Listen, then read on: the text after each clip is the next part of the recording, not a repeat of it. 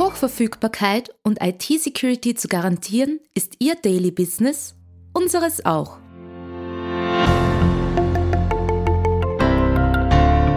Imontaris Tech Talk, dem Podcast von IT-Profis für IT-Profis, beantworten unsere Experten und Partner die spannendsten Fragen rund um Netzwerk, IT-Sicherheit und Compliance und gewähren echte Insider-Einblicke.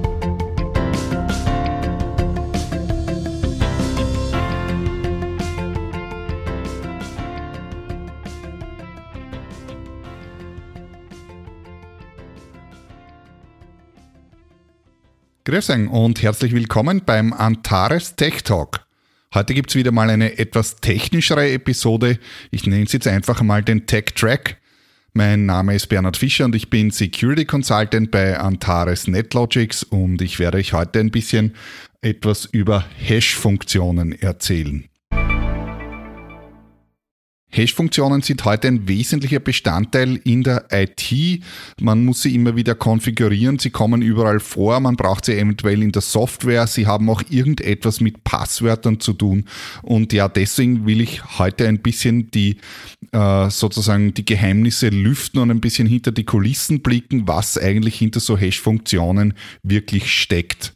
Im Sommer haben wir ja einige Podcasts veröffentlicht, äh, wo es um, äh, um Passwörter und Multifaktor-Authentifikation unter anderem eben mit dem YubiKey gegangen ist. Und äh, dabei habe ich auch ganz kurz äh, auch eben über Passwort und Passwortsicherheit äh, gesprochen und, und beziehungsweise die Passwortlänge auch. Und äh, da habe ich schon behauptet, dass also sozusagen es gibt keine eindeutige Antwort darauf, wie lange muss denn ein Passwort sein, äh, damit es sicher ist. Ja, das stimmt und der Grund dafür sind eben die Hash-Funktionen. Auf das habe ich auch in diesem Podcast damals schon hingewiesen. Und heute werden wir erkunden, äh, was da dahinter steckt und was dafür die Gründe sind. Ja, bei Hash-Funktionen, äh, wenn man das so in den Raum wirft, denken die meisten, die zumindest IT-affin sind und mit der IT etwas zu tun haben, äh, vermutlich sofort an, ich sage mal, MD5 oder SHA oder NTLM-Hashes. Ja, das sind auch alles Hash-Funktionen tatsächlich und äh, beziehungsweise gehören in eine ganz bestimmte Gruppe von Hash-Funktionen und äh, das schauen wir uns jetzt eben an, was da ein bisschen genauer dahinter steckt. Wie schon gesagt, Hash-Funktionen haben ja eine vielseitige Verwendung in der heutigen IT. Äh, sie werden auch in der Informatik und natürlich in der IT-Security verwendet. In der Informatik insofern, dass sie ein, ein, ein, ein, ein fundamentaler Bestandteil für Datenstrukturen sind. Das bedeutet also, Daten irgendwie äh, zu speichern und auch äh, wiederfinden zu können, also im Speicher zum Beispiel, in Software äh, oder in Datenbanken oder sonst irgendwo. Dort spielen also diese Hash-Funktionen eine ganz wesentliche Rolle, um äh, eben solche Dat äh, Datenstrukturen zu bauen. Ganz allgemein kann man sagen, ist eine Hash-Funktion äh, eine Funktion, also sprich eine, eine mathematische Funktion, wo man etwas einfüllt und, und dann kommt etwas heraus. Und zwar ganz konkret äh, macht eine Hash-Funktion eine, eine Abbildung eines beliebig großen Datensatzes auf eine fixe Länge. Das bedeutet, man kann also in die Hash-Funktion beliebig viele Daten einfüllen und als Ergebnis bekommt man eben, ich sage jetzt mal einfach eine Zahl mit einer fixen Länge raus, egal wie viel man vorher äh, eingefüllt hat. Das Ergebnis hat immer eine gewisse Anzahl äh, von Stellen. Genauer gesagt spricht man natürlich in der IT immer von Bitlängen und äh, in der Regel haben wir bei Hash-Funktionen heutzutage so eine Länge, ich sage mal von 128 bis 512 Bits ungefähr. Softwareentwickler werden Hash-Funktionen auch äh, im Zusammenhang mit den sogenannten Hash-Tables kennen. Hash-Tables sind eben, wie ich es vorher schon gesagt habe, Datenstrukturen, um gewisse Dinge zu speichern. Äh, ein Beispiel dafür ist, ich sage jetzt mal, man hat einfach eine Liste von Namen, äh, eine, eine sehr lange Liste von Namen, zigtausende und äh, jetzt möchte man äh, äh, wissen, ob ein bestimmter Name in der Liste vorhanden ist. Wenn man das programmtechnisch umsetzen äh, möchte, dann stehen einem ja hier verschiedene verschiedenste Strukturen zur Verfügung. Das einfachste ist eben eine Liste. Das bedeutet aber von der Performance auch, dass man, den, äh, dass man die Liste eben äh, Schritt für Schritt äh, durchgehen muss. Bedeutet also im Worst Case muss man also wirklich die gesamte Liste bis zum letzten Namen durchgehen. Und dabei helfen einem zum Beispiel eben Hash-Funktionen, weil sie einen, äh, weil sie einem ermöglichen, diese Liste zu verkürzen auf eine, ähm, sage ich mal, eine Anzahl von, von mehreren kürzeren Listen, wenn man so will. Ja. Man könnte sich jetzt auch vorstellen, sozusagen, man sortiert die Namen nicht alle in eine Liste, sondern man macht eine Liste mit 26 Anfangsbuchstaben und äh, bei jedem Anfangsbuchstaben hat man dann äh, sinnvollerweise eben alle, Buch, äh, alle Namen mit A, dann alle mit B, alle mit C und so weiter. Ja. Und wenn man jetzt einen bestimmten Namen sucht, dann muss man eben jetzt äh, nicht äh, die gesamte Liste durchgehen, sondern man schaut auf den Anfangsbuchstaben. Das wäre also sozusagen jetzt ein vereinfacht dargestellter Hashwert und mit dem äh, gehe ich dann in die entsprechend richtige Liste schon und habe dort dann natürlich weniger zu suchen. Mit Hash-Funktionen kann man aber noch eine ganze andere Menge machen. Also wie schon gesagt, diese Datenstrukturen, Suchfunktionen und so weiter. Äh, man kann äh, Hash-Funktionen auch zur Fehlererkennung äh, verwenden. das wären sogenannte Checksums oder Prüfsummen, wobei Checksums eben, sage ich mal, eine besonders einfache Form der Hash-Funktion sind. Zum Beispiel in allen IP-Paketen ist eine einfache Checksumme drinnen, die, wie der Name schon sagt, eben eine tatsächlich in diesem Fall Summe ist. Die Summe nämlich aller Bytes, die sich drinnen verstecken. Aber dennoch, auch das wäre bereits eine sehr simple Hash-Funktion. Und dann gibt es natürlich in der Kryptographie eine vielfältige Anwendung äh, für Hash-Funktionen, nämlich eben in Form von sogenannten Fingerprints, in Form von Message Authentication Codes, in Form von digitalen Signaturen, in Form von äh, Key Derivation Functions, also Funktionen, um Schlüssel abzuleiten. Überall dort befinden sich also Hash-Funktionen drin, beziehungsweise werden eben Hash-Funktionen verwendet und dann natürlich auch um Passwörter zu speichern. Die Anforderungen für die einzelnen Gebiete sind aber natürlich verschieden und dementsprechend müssen die Hash-Funktionen auch verschiedene eben Eigenschaften haben. Grundsätzlich haben alle Hash-Funktionen aber ein paar Eigenheiten und das wären zum einen mal, sie sind deterministisch. Das bedeutet, dass wenn man denselben Eingangswert einfüllt, kommt immer das gleiche Ergebnis heraus. Damit werden zum Beispiel eben die Fingerprints von Dateien berechnet und damit habe ich die Möglichkeit zu vergleichen, ob eine Datei oder ob zwei Dateien eben tatsächlich ein und denselben Inhalt haben, zum Beispiel um festzustellen, ob beim Kopieren eh nichts schiefgegangen ist. Hash-Funktionen sind auch nicht umkehrbar. Man kann also aus dem Ergebnis, das man ausgerechnet hat, nicht mehr auf die Daten zurückrechnen und der Grund dafür ist schlicht und einfach der Informationsverlust. Wenn man Informationen einfach entfernt hat, dann kann man die nachher nicht irgendwie wieder magisch wiedergewinnen. Das heißt, wenn man sich also vorstellt, ich habe jetzt eine Datei, die ist ein Megabit äh, ein Megabyte groß und habe die in eine Hash-Funktion eingefüllt und nachher ist ein kleiner Hashwert äh, herausgekommen, dann kann ich logischerweise nicht mehr zurückschließen, was war denn alles in der Datei sozusagen drin und kann nicht die Datei wiederherstellen. Das wäre ein wunderbarer Kompressor, aber leider funktioniert das nicht. Natürlich auch bei Passwörtern ist das gewollt zum Glück. Man kann also Passwörter hashen und den Hashwert, wenn man den hat, kann man nicht mehr zurückrechnen aufs Passwort. Und alle Hash-Funktionen haben sogenannte Kollisionen. Das heißt, es gibt Werte, also sozusagen verschiedene Eingangswerte, die auf den gleichen Ausgangswert führen. Und das liegt in der Natur der Sache. Das muss so sein und das kann gar nicht anders sein. Wenn ich also eine beliebige Menge an Eingangsdaten einfüllen kann, bekomme ich aber immer eine Zahl mit fixer Länge raus dann ist sozusagen diese Zahl ja begrenzt, wie man weiß. Wenn man eine Zahl hat, sage ich mal zum Beispiel jetzt mit zwei dezimalen Stellen, dann gibt es genau 100 verschiedene Werte, nämlich eben von äh, 0 bis 99 oder von 1 bis 100, je nachdem, wie man jetzt rechnet, das ist egal. Ähm, das wären also die Ausgangswerte. Und wenn ich jetzt beliebig viele äh, Dateien habe, die, ein, äh, die in diese Hash-Funktion einfülle und als Ergebnis kommt immer eine zweistellige Zahl raus, dann liegt es auf der Hand, dass mehrere Dateien irgendwann einmal zu dem gleichen Ergebnis führen müssen. Und es ist egal, wie lang die Hash-Funktion ist, also, also das Ergebnis der Hash-Funktion, auch wenn diese, sage ich jetzt mal, 256 äh, Bit hat, ist irgendwann einmal eine Datei dabei, die auf den gleichen Ausgangswert führt. Das wird als Kollision bezeichnet. Intern funktionieren so Hash-Funktionen in einer Schleife. Das heißt, es werden äh, Schritt für Schritt äh, die Daten eingefüllt und kommen dann in eine sogenannte äh, Kompressionsfunktion. Das ist eben, wie die intern funktioniert, wie das Kompressionsfunktion verwendet. Und diese Kompressionsfunktion macht also die, die Magie. Äh, dort wird meistens eben, sage ich mal, in mehreren Runden, sprich in mehreren Durchläufen, werden da einfach die Bits vermischt. Und äh, das Endergebnis, also was sozusagen aus der Kompressionsfunktion herauskommt, wird dann in die nächsten, für die nächsten Eingangsdaten verwendet. Und so wird Schritt für Schritt sozusagen die Datei aufgearbeitet, äh, bis eben alle äh, Daten eingefüllt sind und dann das Endergebnis herauskommt. Man kann es abhängig vom Anwendungsfall sich natürlich von den Hash-Funktionen noch zusätzliche Eigenschaften wünschen und in der Regel ist das zum einen mal, dass sie schnell und einfach zu berechnen sind. Das nächste wäre eine sogenannte Gleichverteilung des Ergebnisses. Das bedeutet eben, dass eben das Ergebnis äh, zufällig ist ja, und nicht immer wieder die gleichen Zahlen am unteren oder am oberen Ende zum Beispiel vorkommen.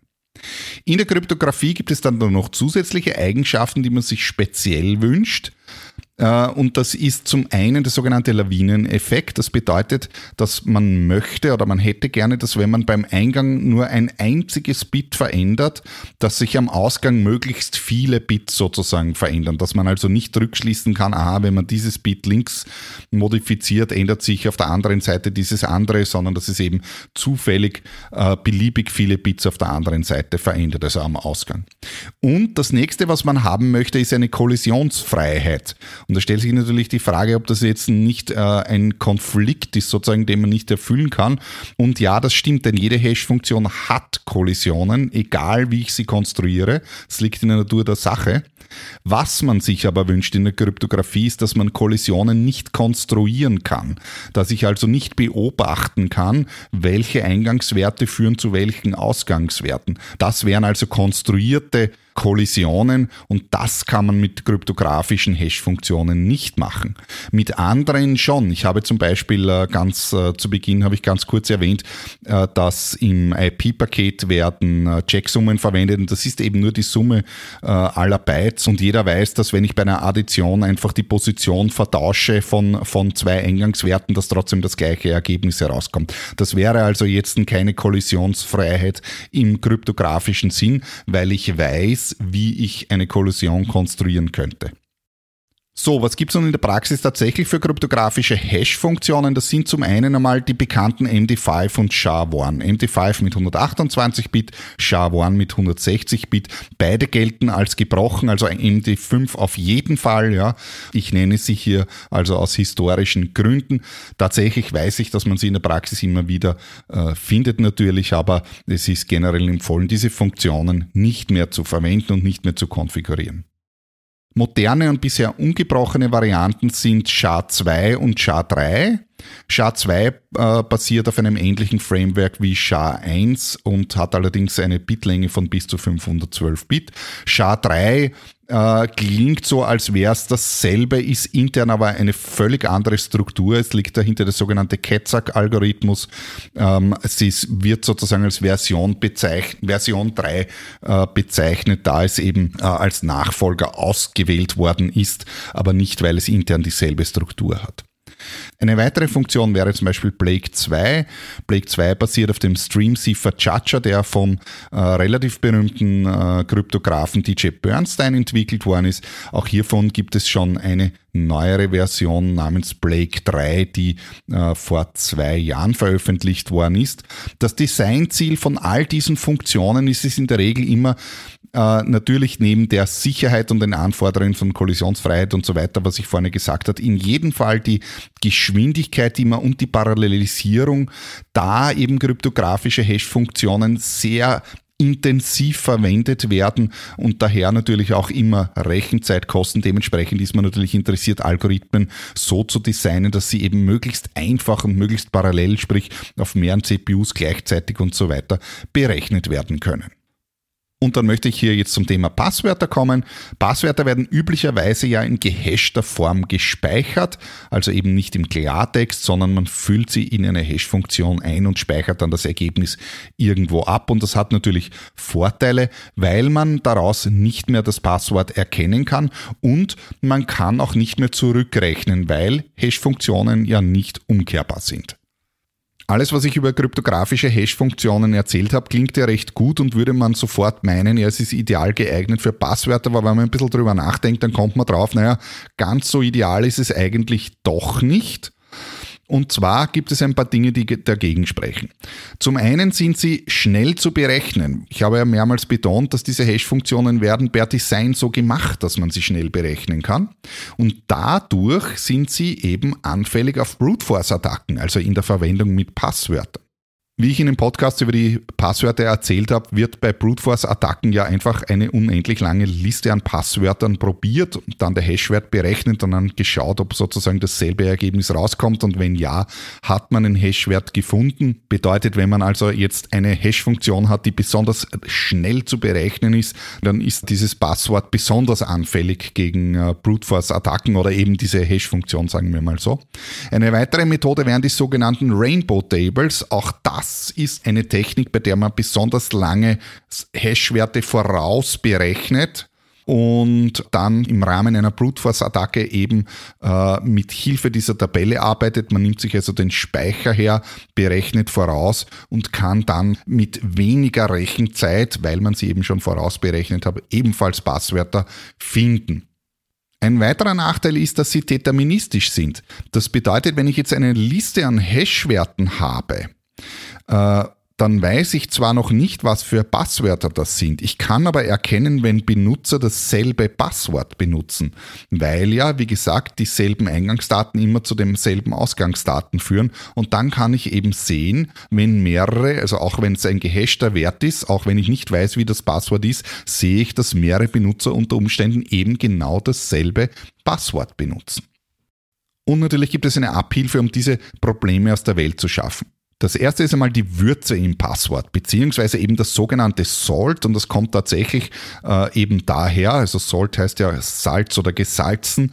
Man nimmt einen zufälligen Wert und bevor man das Passwort hasht, gibt man sozusagen den zufälligen Wert dazu und berechnet dann die Hash-Funktion. Und das Salt selbst speichert man ab bedeutet so viel wie wenn ich also den Hashwert äh, testen möchte oder herausfinden möchte, dann muss ich das Blendex-Passwort nehmen, dann das Salt, dann fülle ich es in die Hash-Funktion aus und dann kommt ein Ergebnis heraus und dann kann ich schauen, ob es der gleiche Wert sozusagen ist, ja oder nein. Und das bringt auf jeden Fall schon einmal einen enormen Sicherheitsgewinn, weil ich dadurch zum einen äh, nicht mehr sehen kann, ob Benutzer gleiche Passwörter haben oder auch in fertigen Passwortlisten mit Hashwerten, weil ja der zufällige Wert dort nicht dabei ist. Man ist dadurch auch immun gegen sozusagen Rainbow Tables, weil ich in einer Brute Force Attacke eben immer das Salt heranziehen muss zusätzlich. Und das ist in jedem Fall schon einmal ein Gewinn. Und darüber hinaus gibt es eben Funktionen, die speziell dafür entwickelt worden sind, um eben Passwörter zu speichern. Und das sind Funktionen, die in der Regel intern mit besonders vielen Runden ablaufen. Ich habe ganz vorher kurz erzählt, dass eben die intern die Kompressionsfunktionen in mehreren Runden wiederholt wird, also in einer Schleife sozusagen. Und derartige Funktionen, die für Passwörter geeignet sind, haben eben bewusst absichtlich viele Runden, um es eben mühsam zu machen, das zu berechnen. Oder es ist die Funktion so definiert, dass besonders komplizierte Speicherzugriffe zur Berechnung notwendig sind, was das Ganze äh, ebenfalls Brute Force resistent macht, weil die Berechnung dadurch zum Beispiel nicht mehr auf GPUs stattfinden kann oder nur mehr zu einem äh, äh, besonders geringen Teil. Welche passwortgeeigneten Hash-Funktionen gibt es da nun? Ich habe hier eine Liste, natürlich ist die Liste viel länger. Auch übrigens vorher bei den kryptografischen Hash-Funktionen gibt es natürlich noch viel mehr. Ich habe hier sozusagen nur ein paar äh, sehr bekannte herausgesucht. Äh, hier bei den Passwörtern genauso. Ich habe das da äh, nach Zeit sortiert. Das eine wäre einmal das sogenannte Bcrypt. Das basiert auf einem Blockziffer äh, von Bruce Schneier, das sogenannte Blowfish-Algorithmus. Und Bcrypt wurde im Jahr 1999 bereits veröffentlicht, ist also mittlerweile 23 Jahre alt, aber immer noch eine extrem robuste Passwort-Hash-Funktion, also robust im Sinne von Brute Force Resistant. Dann gibt es äh, die Password-Based Key Derivation Function oder kurz PBKDF2. Auch diese Funktion wurde bereits im Jahr 2000 sogar in einer RFC, RFC 2898 veröffentlicht. Die RFC wurde aber mittlerweile abgedatet und ersetzt durch äh, die Nummer 8018 und zwar im Jahr 2017. Auch das ist eine sehr robuste Funktion. Diese Funktion wird im WLAN äh, bei WPA verwendet zum Beispiel. Dann gibt es äh, Scrypt. Scrypt ist aus dem Jahr 2009. Auch hierfür gibt es eine RFC 7914 aus dem Jahr 2016. Und äh, diese Funktion ist ebenfalls besonders komplex und mühsam zu berechnen äh, und wird deshalb auch in manchen äh, Kryptowährungen verwendet, ganz konkret in Litecoin oder Dogecoin. Dogecoin wird den meisten etwas sagen. Dann gibt es die Funktion Argon 2. Diese wiederum basiert auf der Hash-Funktion Blake 2, von der ich vorher kurz gesprochen habe. Und das ist das, die, der Siegeralgorithmus des Passwort-Hashing-Contests vom äh, Jahr 2015. Und dann haben wir noch YesCrypt, ebenfalls eine Funktion aus dem Pass Passwort-Hashing-Contest von 2015. Äh, ebenfalls besonders Brute Force Resistant. YesCrypt basiert eben auf dem zuvor genannten S-Crypt. Ja, damit komme ich jetzt auch schon langsam zum Ende. Abschließend möchte ich noch ein paar äh, Worte zum Thema Windows und Passwörter verlieren. Ich habe es in dem Podcast über die Passwörter ja bereits erwähnt, äh, dass diese, ähm, dass diese Hashwerte relativ einfach unter Anführungszeichen zu äh, knacken sind. Ja, das ist eben der Fall. Äh, aus dem, was ich euch heute erzählt habe, sollte jetzt auch hervorgegangen sein, dass es eben keinen idealen, äh, äh, keine ideale Passwortlänge gibt, sondern dass man, wenn man eine ideale maximale Länge finden möchte, unter Anführungszeichen muss man immer wissen, was darunter liege für ein Hash-Algorithmus sozusagen verwendet wird. Ja, aber um jetzt zurückzukommen auf äh, Windows, es gibt äh, bei Windows die sogenannten NT-Hashes, die bereits sehr lange im Einsatz sind. Äh, das sind die, die man im Speicher zum Beispiel auch mit Mimikatz auslesen kann. Äh, und das sind Hashwerte, die auf dem MD4-Algorithmus basieren. Und dieser MD4-Algorithmus ist eben besonders schnell, sage ich mal, mit moderner Technik zu knacken, beziehungsweise man kann eben besonders viele Werte in gegebener Zeit eben ausprobieren. NT-Hashes werden fälschlicherweise manchmal als NTLM-Hashes bezeichnet, was genau genommen nicht ganz richtig ist. NTLM-Hashes sind nämlich die Werte, die in Windows-Netzwerken hin und her geschickt werden zur Authentifikation und das sind NT-Hashes im Challenge-Response-Verfahren. Das heißt, es werden also sozusagen äh, Schlüssel aus, also eben nicht Schlüssel, sondern eben Werte ausgetauscht, die dann mit einer Funktion weiter gehasht werden. Ganz konkret gibt es hier zwei Versionen und zwar die Version V1, also NTLM V1. Äh, das sind eben NT-Hashes im Challenge Challenge-Response-Verfahren mit dem zugrunde liegenden DES-Algorithmus. Und dann gibt es die neuere Version, das ist NTLM V2 und das ist eben die äh, sozusagen verbesserte Variante, ebenfalls ein Challenge-Response-Verfahren, wo zugrunde aber der HMAC, also Hashed Message Authentication Code mit MD5 zugrunde liegt. Dennoch sind alle diese Algorithmen leider nicht besonders brute force resistant, sozusagen. Das ist das Problem. Ja, die NTLM V1 und V2 Hashes, also V1 sollte man heute in Netzwerken bereits deaktiviert haben. Hoffentlich, wenn nicht, dann äh, wäre es das zu deaktivieren. NTLM V2 äh, ist natürlich in vielen Netzen noch aktiviert. Eine Ablöse wäre Kerberos, das doch eine deutliche Verbesserung bringt. NTLM Hashes für alle Hacker können mit dem Responder zum Beispiel und mit verschiedenen anderen Techniken im Netzwerk Netzwerk gecaptured werden. Das würde aber jetzt zu weit führen, das erzähle ich euch ein anderes Mal und bin hier am Ende. Ich hoffe, dass ich euch ein bisschen erleuchten habe können, was die Geheimnisse von Hash-Funktionen betrifft. Dann bis zum nächsten Mal beim nächsten Antares Tech Talk. Dank.